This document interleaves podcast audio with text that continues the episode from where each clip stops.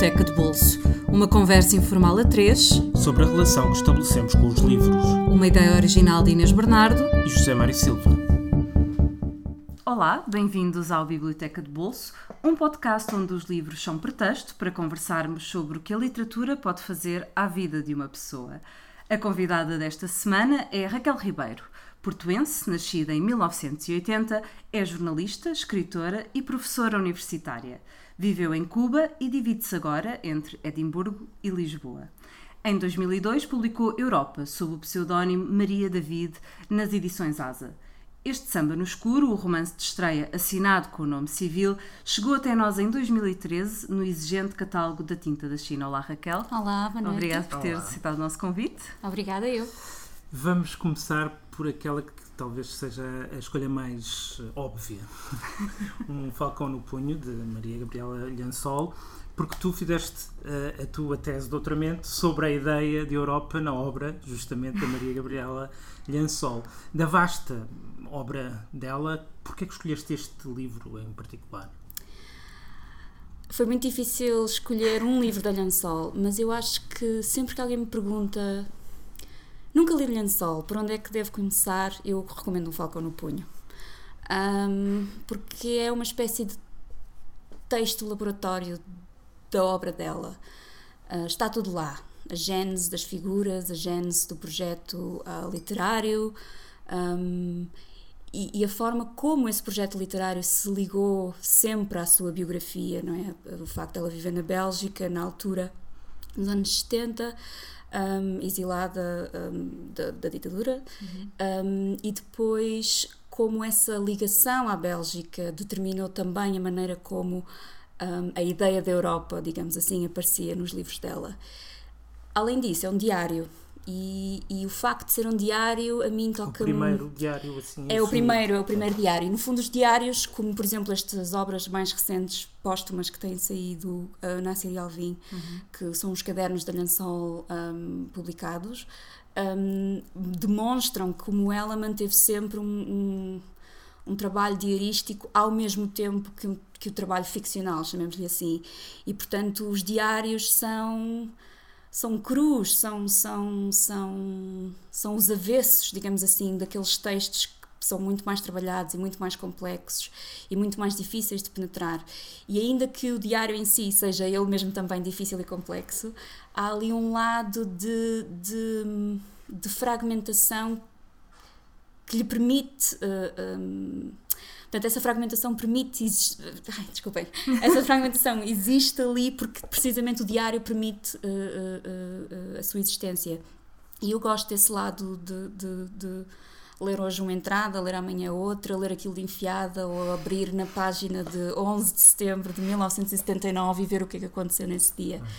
E, e... Mas nós dos diários esperamos sempre uma certa transparência, nós queremos perceber o que é que o autor viveu naquele momento, naquela data, etc. No caso dela, essa transparência é possível, ou mesmo na escrita biográfica há uh, uma sublimação, há, há ali um, uma transfiguração qualquer? Há uma transfiguração. Um, há, há coisas há pequenas, pequenas notas biográficas nos, nos, diários que depois também existem nos textos, nos textos ficcionais, chamamos assim.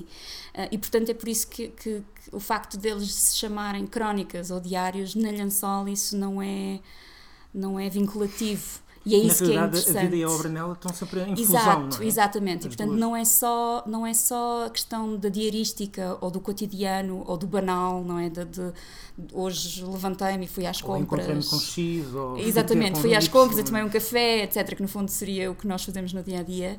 É como essa existência cotidiana ou civil da Lençol é sempre contaminada pela existência do mundo literário dela, que é o mundo interior, que é o mundo Uh, um, Mesmo aquelas figuras fantasmáticas. Exatamente, de, das leituras das dela leituras do... e, e, e, da forma como ela entra nesse mundo e, e deixa que esse mundo entre no, na vida cotidiana Espinosa, dela. Spinoza, por exemplo. É? Exato, portanto, e, os diários mostram muito isso. No fundo, ela fala, pode falar do cotidiano, mas depois ela, é, esse cotidiano é permeável a essa leitura do Spinoza ou a leitura do San Juan de la Cruz ou da Virginia Woolf, etc. O que quer que seja que nesse momento ou nesse dia ela abriu e deixou entrar no seu mundo real. E essa hum, portanto essa permeabilidade entre esses dois mundos é muito mais desafiadora num diário, precisamente porque nós estamos à espera desse lado cotidiano ou desse lado mais real, digamos assim, e que num texto de ficção permitiríamos que existisse de forma mais, enfim, deixaríamos que existisse de, de, de, de, de forma mais rigorosa, digamos assim. Ali o, o, cotidiano é invadido por esse lado uh, ficcional e é isso que é bastante interessante. Uhum. Cadeira. Não faz mal. Não, não. não se vai ouvir nada. Diz-me, tu destacas o Um Falcão no Punho para quem quer começar a ler, a ler Lençol. Foi por aí que tu começaste? Não. Ou, ou... Não, não, de todo. Comecei por uma coisa impenetrável chamada Parascev. Uh, e, Droga dura e, lá. Exatamente, e pensei, oh, acho que não percebo nada disto. Um, aliás, eu comecei pelo lençol de uma forma muito interessante, porque eu tinha um professor na universidade, o José Augusto Mourão, uh, que era meu professor de semiótica, e um dia uh, estava numa feira do livro, na, no catálogo do Relógio d'Água, na, banca, na bancada da Relógio d'Água, e vi, via vários livros da Lençol, que eu não fazia a mínima ideia quem era, e vi que havia um dos textos, uh, um, num dos livros o, o, José Augusto Mourão escrevia um pós-fácil. Uhum. E achei aquela ligação um bocadinho suspeita.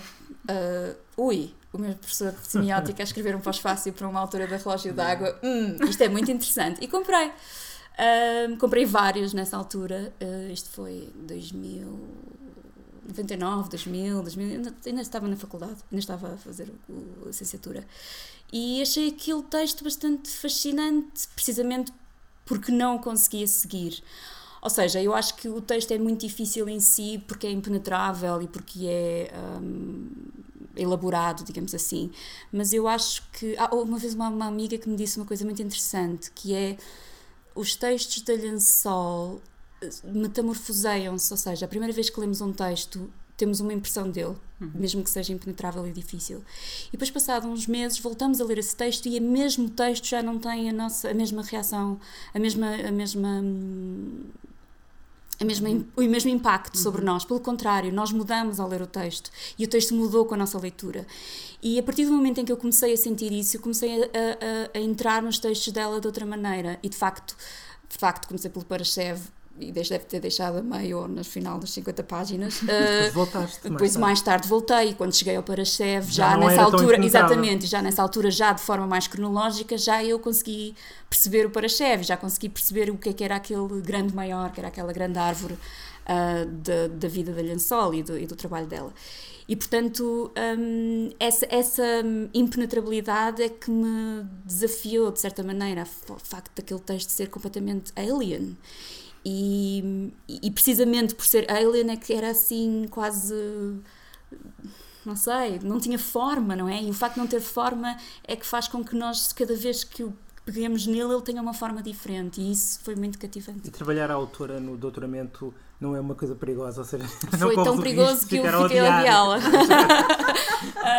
não, não parte, odiar, não. não odiar. Aliás, recentemente voltei, tive de voltar a ler por uh, uma biografia que estava a escrever para um site no, no, Reino Unido e voltei até a ler, voltei a ler a, a introdução da minha tese e pensei, ah, isto até é interessante. Não é tão Isto até é bastante interessante, eu não percebo. Eu acho que eu acho que há fases, nós temos fases na vida, não é? E, e ali a Lençol foi uma espécie de escape muito importante para uma vida que eu tinha que era muito ligada ao jornalismo, e muito ligada ao cotidiano, e muito ligada à notícia, que no fundo eu estava a trabalhar no público um, e fazia, trabalhava normalmente como jornalista, mas fazia, acompanhava aquela coleção Mil Folhas, aquilo era tipo um livro por semana, era aqui uma espécie de maratona. E, e a Lençol era uma espécie de escape para esse mundo real e um bocado duro e, enfim, salário precário, austeridade que já havia em 2000, 2001, 2002.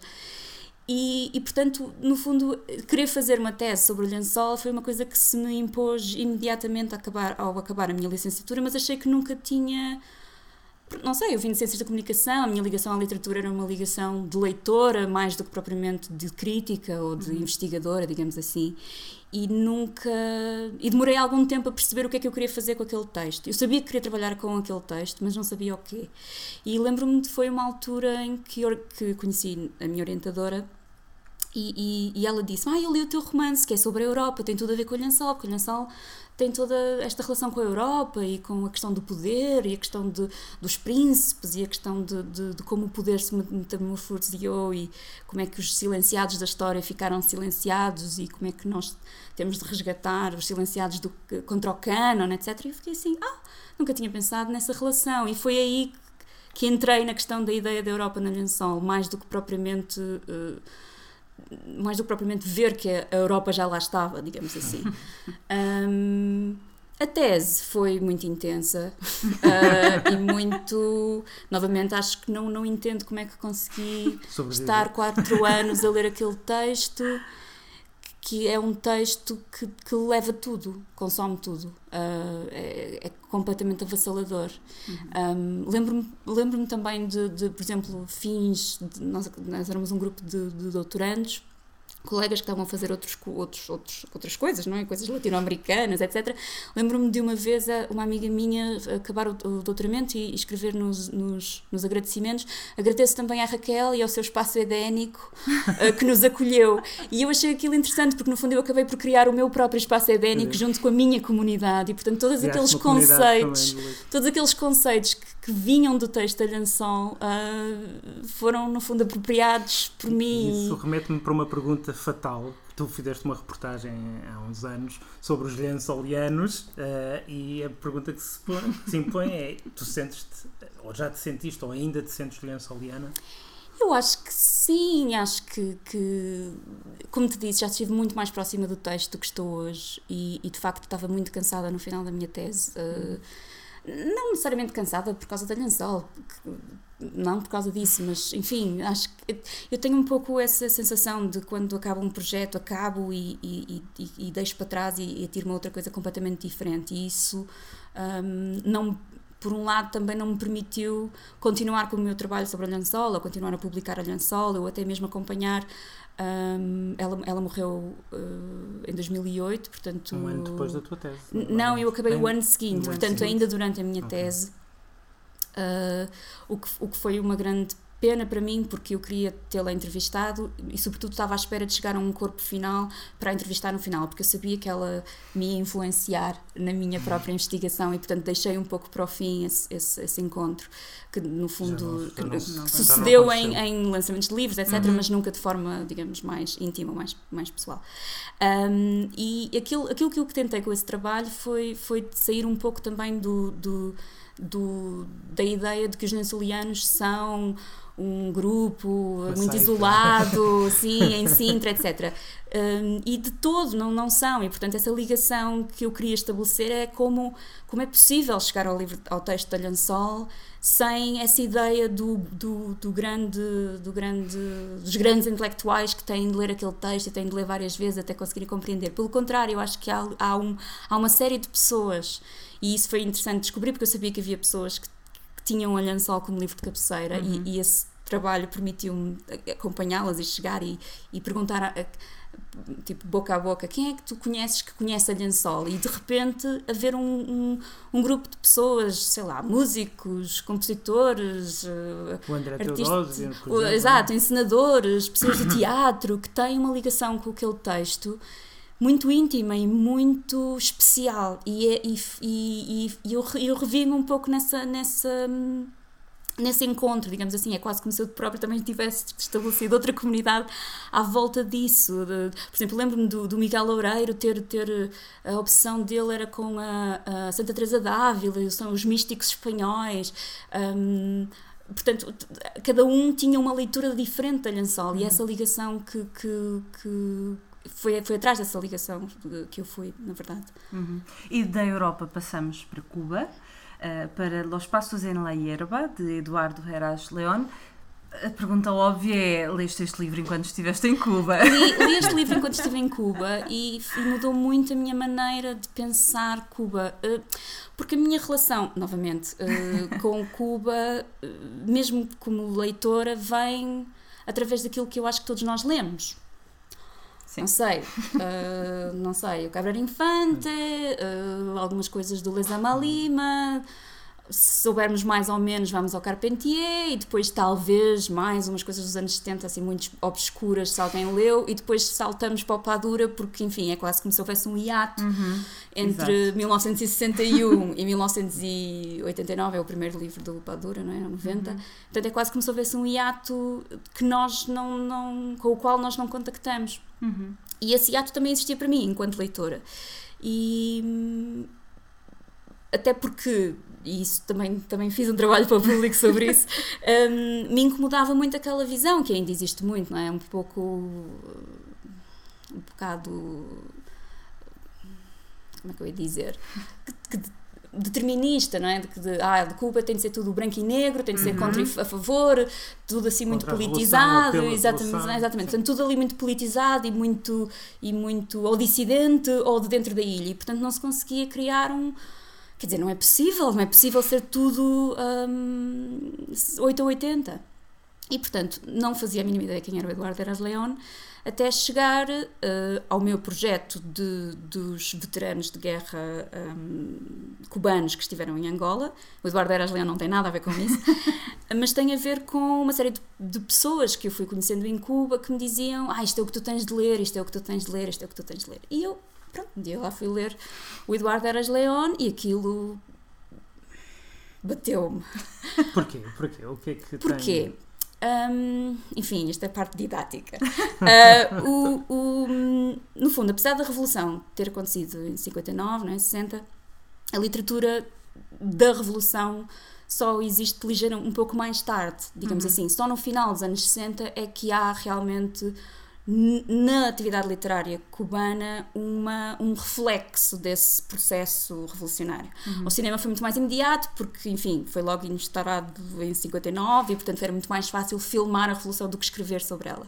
E, portanto, levou cerca de 5, 6, 7 anos a, a ver, digamos assim, uma literatura revolucionária que refletisse aqueles primeiros anos loucos de 59 até 62, mais ou menos, até uhum. depois da Baía dos Porcos. E o primeiro texto do Eduardo Eras Leão, que não é este, que é A Guerra Teve Seis Nomes, que é uma espécie de laboratório para este, é, são seis contos, uh, uh, cada um com o nome de um homem diferente, uh, sobre a Baía dos Porcos, portanto, sobre a uhum, guerra, no fundo, sim. a única guerra que os cubanos fizeram contra os americanos na invasão, nesses seis dias não é, da invasão. Um, e, e esse, esses contos, não é? No fundo, aquilo é uma, uma espécie de conjunto de contos que funciona uh, como quase. Um, alguns são também recuperados nesses espaços em La Hierba, mas o espaço em La Hierba acaba por ser mais elaborado como texto, como texto global, é um uhum. texto muito mais, muito mais fechado. Um, a primeira coisa que salta à vista é a forma como aquele é o primeiro texto sobre a Revolução que não é que não é propaganda, que não é que não é chato e que não é datado. E Sim, essa é que é a grande, a grande a grande vantagem de um texto como este. Ou seja, estando ou não publicado, não sei se está publicado em português, andei à procura e não, não consegui encontrar. Mas é, é, um texto precisamente que, lido hoje, é um texto magnífico e que não é datado e que não é agarrado àquele tempo, ainda que seja um, um retrato e um uhum. fresco uhum. daquele tempo.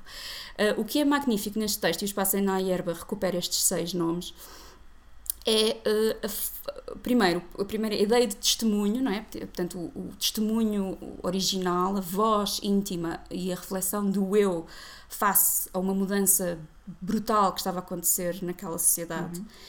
Um, e o facto dessa voz íntima ser tão interior que cria todas as contradições de um processo e reflete todas as contradições de um processo, ainda que profundamente revolucionário, ou ainda que profundamente fiel àquilo que estava a acontecer em, entre 59 e 61. Uhum.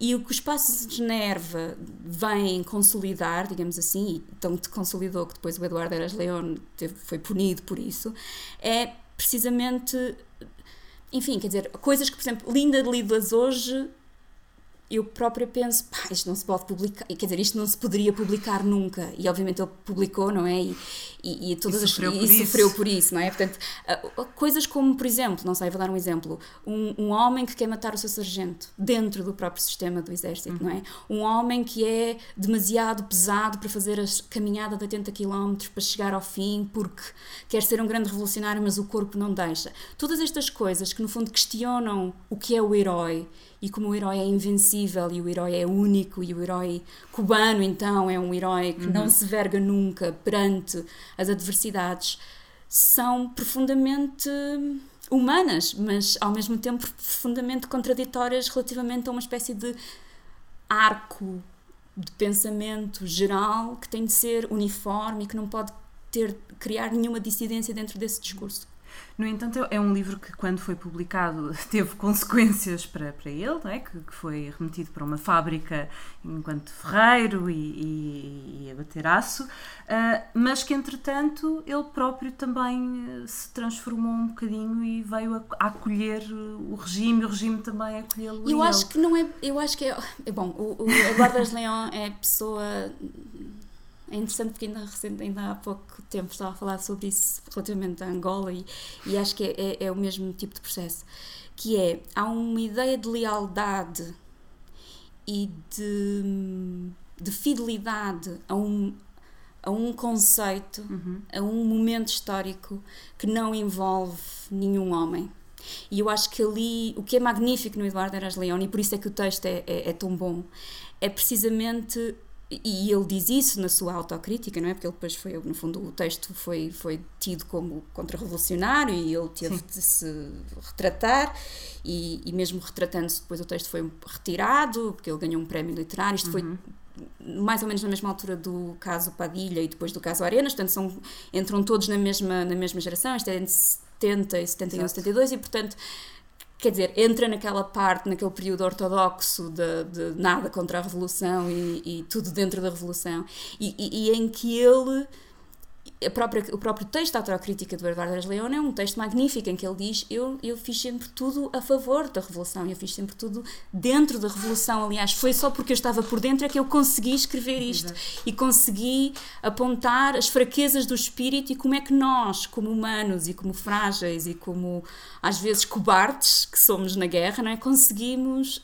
hum, ultrapassar todas essas dificuldades por uma causa maior e, e, e, e de facto enfim, a sua retratação não foi, não foi uh, bem aceita e ele de facto passou quase todos os anos 70 a trabalhar numa fundação aço e, e é a partir dos anos 80 que ele uh, vai trabalhar para uma biblioteca, acho que é uma pequena biblioteca volta bairro da Havana, exato, volta para a universidade e cria, e isso, e isso foi aí que eu cheguei ao Eduardo Eras Leão, cria um, um, começa a criar um grupo de, de workshops de criação literária para jovens escritores em Cuba. E, portanto, há toda uma geração, toda esta geração do Senel Paz, do, do Santi Esteban, do Amir Valha, que são os grandes escritores dos anos uhum. 90, digamos assim, cubanos, são, no fundo, os herdeiros do Eras León, que são os grandes escritores do conto revolucionário, que que no fundo vem na mesma esteira, vem numa esteira de questionar essa ideia unívoca e uníssona da revolução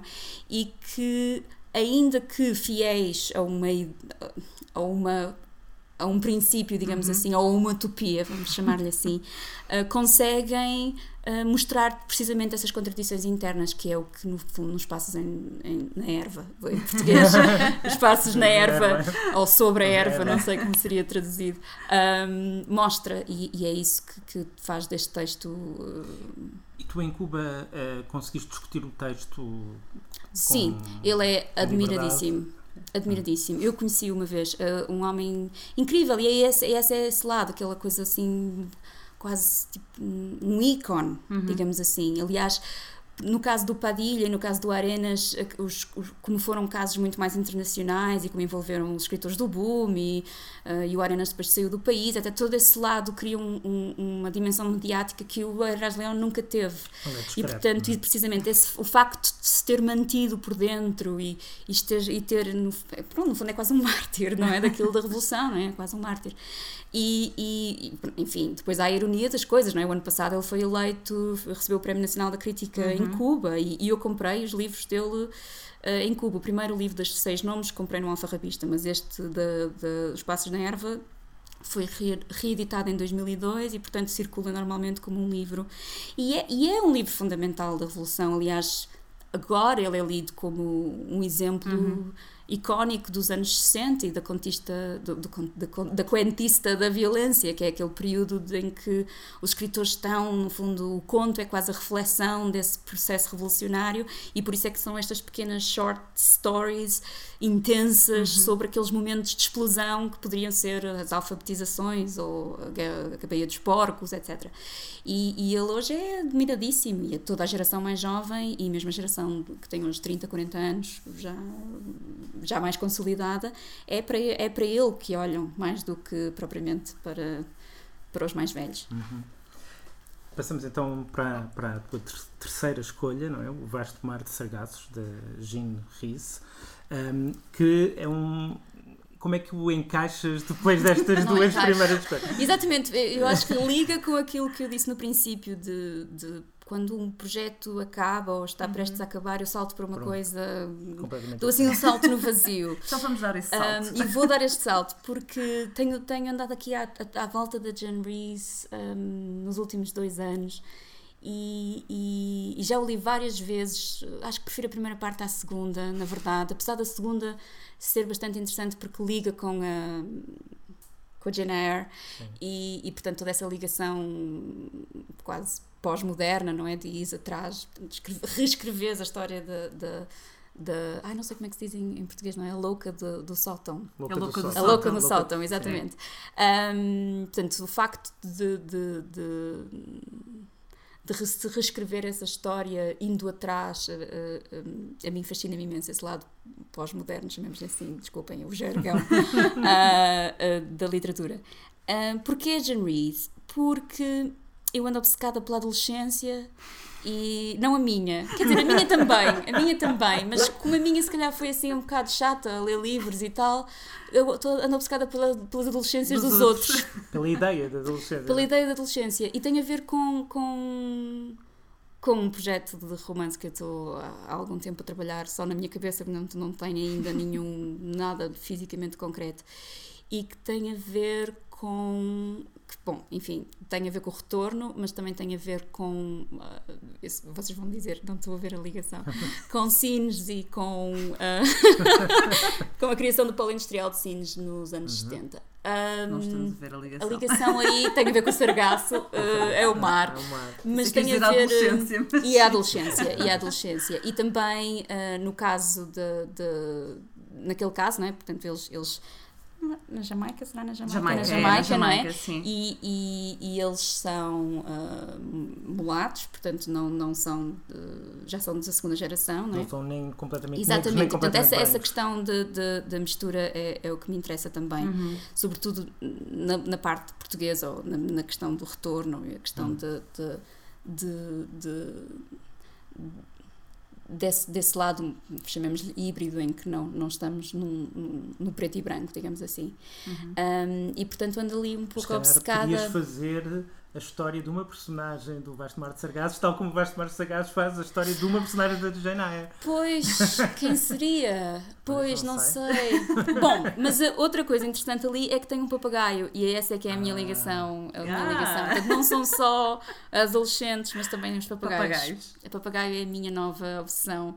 Aliás, fiquei um pouco chateada no outro dia porque descobri que é a Ellen MacDonald que escreveu o Falcão, não é? O Ada Sor que agora tem um papagaio, sigo no Twitter e ela tem um papagaio, eu pensei, ah, roubaste uma ideia. agora, quer dizer, eu fui de um falcão para o papagaio e ela também. Uh, estamos assim um bocadinho uh, coincidentes. Deve ser um bocadinho mais fácil de criar um papagaio do que um açor. não, assim, também acho. Quer dizer, eu não sei. Eu, eu tinha um papagaio, quer dizer, não era meu, era da minha, da minha ama. E agora complica-se as coisas. da minha ama de cabinda que era cabrita e portanto tudo isto se complica portanto a adolescência também é um pouco a minha uhum. e, e, tem a ver com, com isso nós tínhamos um papagaio uhum. E o livro da Riz também é um livro pós-colonial, portanto, de certa Completamente, maneira, teu exatamente. Essa é será- a ligação ali, aí, não é? A, li- a a ligação é, é precisamente essa, de como é que nós. hum, é quase como. é- é- eu, acho, eu acho que eu trabalho muito sobre essas ideias, sobre a ideia de utopia ou distopia. Acho que quase todo o meu trabalho é um pouco sobre isso. E na verdade, apesar deles não terem nada uns a ver com os outros, no fundo vamos dar todos ao mesmo lugar, não é? Se- Seja a ideia da Europa no meus romances ou na Lençol, seja uh, a ideia de uma Cuba ou de um espaço transatlântico que na altura existia quando foi Cuba e Angola, ou a própria Revolução Cubana, não é? Portanto, e o facto de, de- de- desta ligação pós-colonial que nós temos, que, enfim, inevitável, não é? Em Portugal pós-imperial e que no caso, no, no caso, no meu caso particular, de ter crescido em Sines e em Santo André, etc., é muito interessante precisamente porque, no fundo, a cidade foi construída como uma mistura de alentejanos, eh, migrantes internos e depois retornados que vinham de Moçambique e de Angola.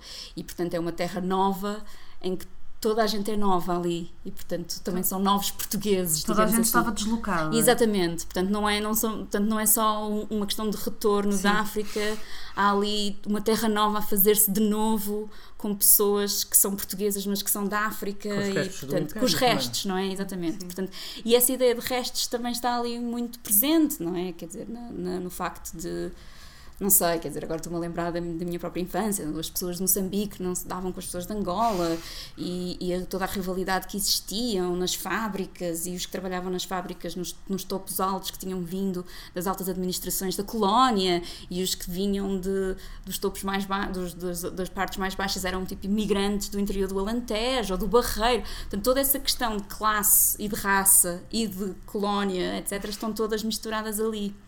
Agora, como é que isso se vai traduzir? Não faço a mínima Vamos- ideia. e, vai, e vai levar tanto tempo a, a surgir o terceiro romance como levou o segundo. Ah, pois, acho que sim, Se acho calhar, que esperar infelizmente. Mais 10 anos. Pois, é muito assim. complicado. Tem Esperemos sido complicado. Esperemos que não. Esperemos que não. Até lá, quem nos ouve pode-se ir entretendo com estas escolhas. e vamos recordar que Um Falcão no Punho, de Maria Gabriela Lançol, está disponível numa edição da Relógio d'Água por cerca de 14 euros. Los Passos en la Hierba, eh, de Eduardo Eras León, não está disponível em, em Portugal, nem, nem traduzido para português, mas podem encontrar o livro na sua versão original através da Amazon espanhola a 23 eu- euros. Um, Vasto Mar de Sargaços, de Jeanne Rees, tem uma edição pela Bertrand, que está esgotada, e foi também editado na coleção de livros da revista Sábado, que poderão encontrar em alfarrabistas, assim como o livro editado pela, pela Bertrand. Ou então procurar todos estes livros na vossa biblioteca municipal. Não se esqueçam que requisitar livros nas bibliotecas públicas é gratuito e se tiverem em casa livros que já não querem, podem sempre doá-las à vossa biblioteca local. Nós que cabemos num bolso, voltamos para a semana, mas estamos sempre disponíveis através do iTunes, do SoundCloud e por subscrição RSS. E porque sabemos que vocês têm opiniões sobre os programas, passem pela nossa página de Facebook em facebook.com.br Biblioteca de Bolso para nos contar o que acharam do programa de hoje. Raquel, muito obrigada uma vez mais. Obrigada. E para quem nos ouve, até para a semana. Até para a semana.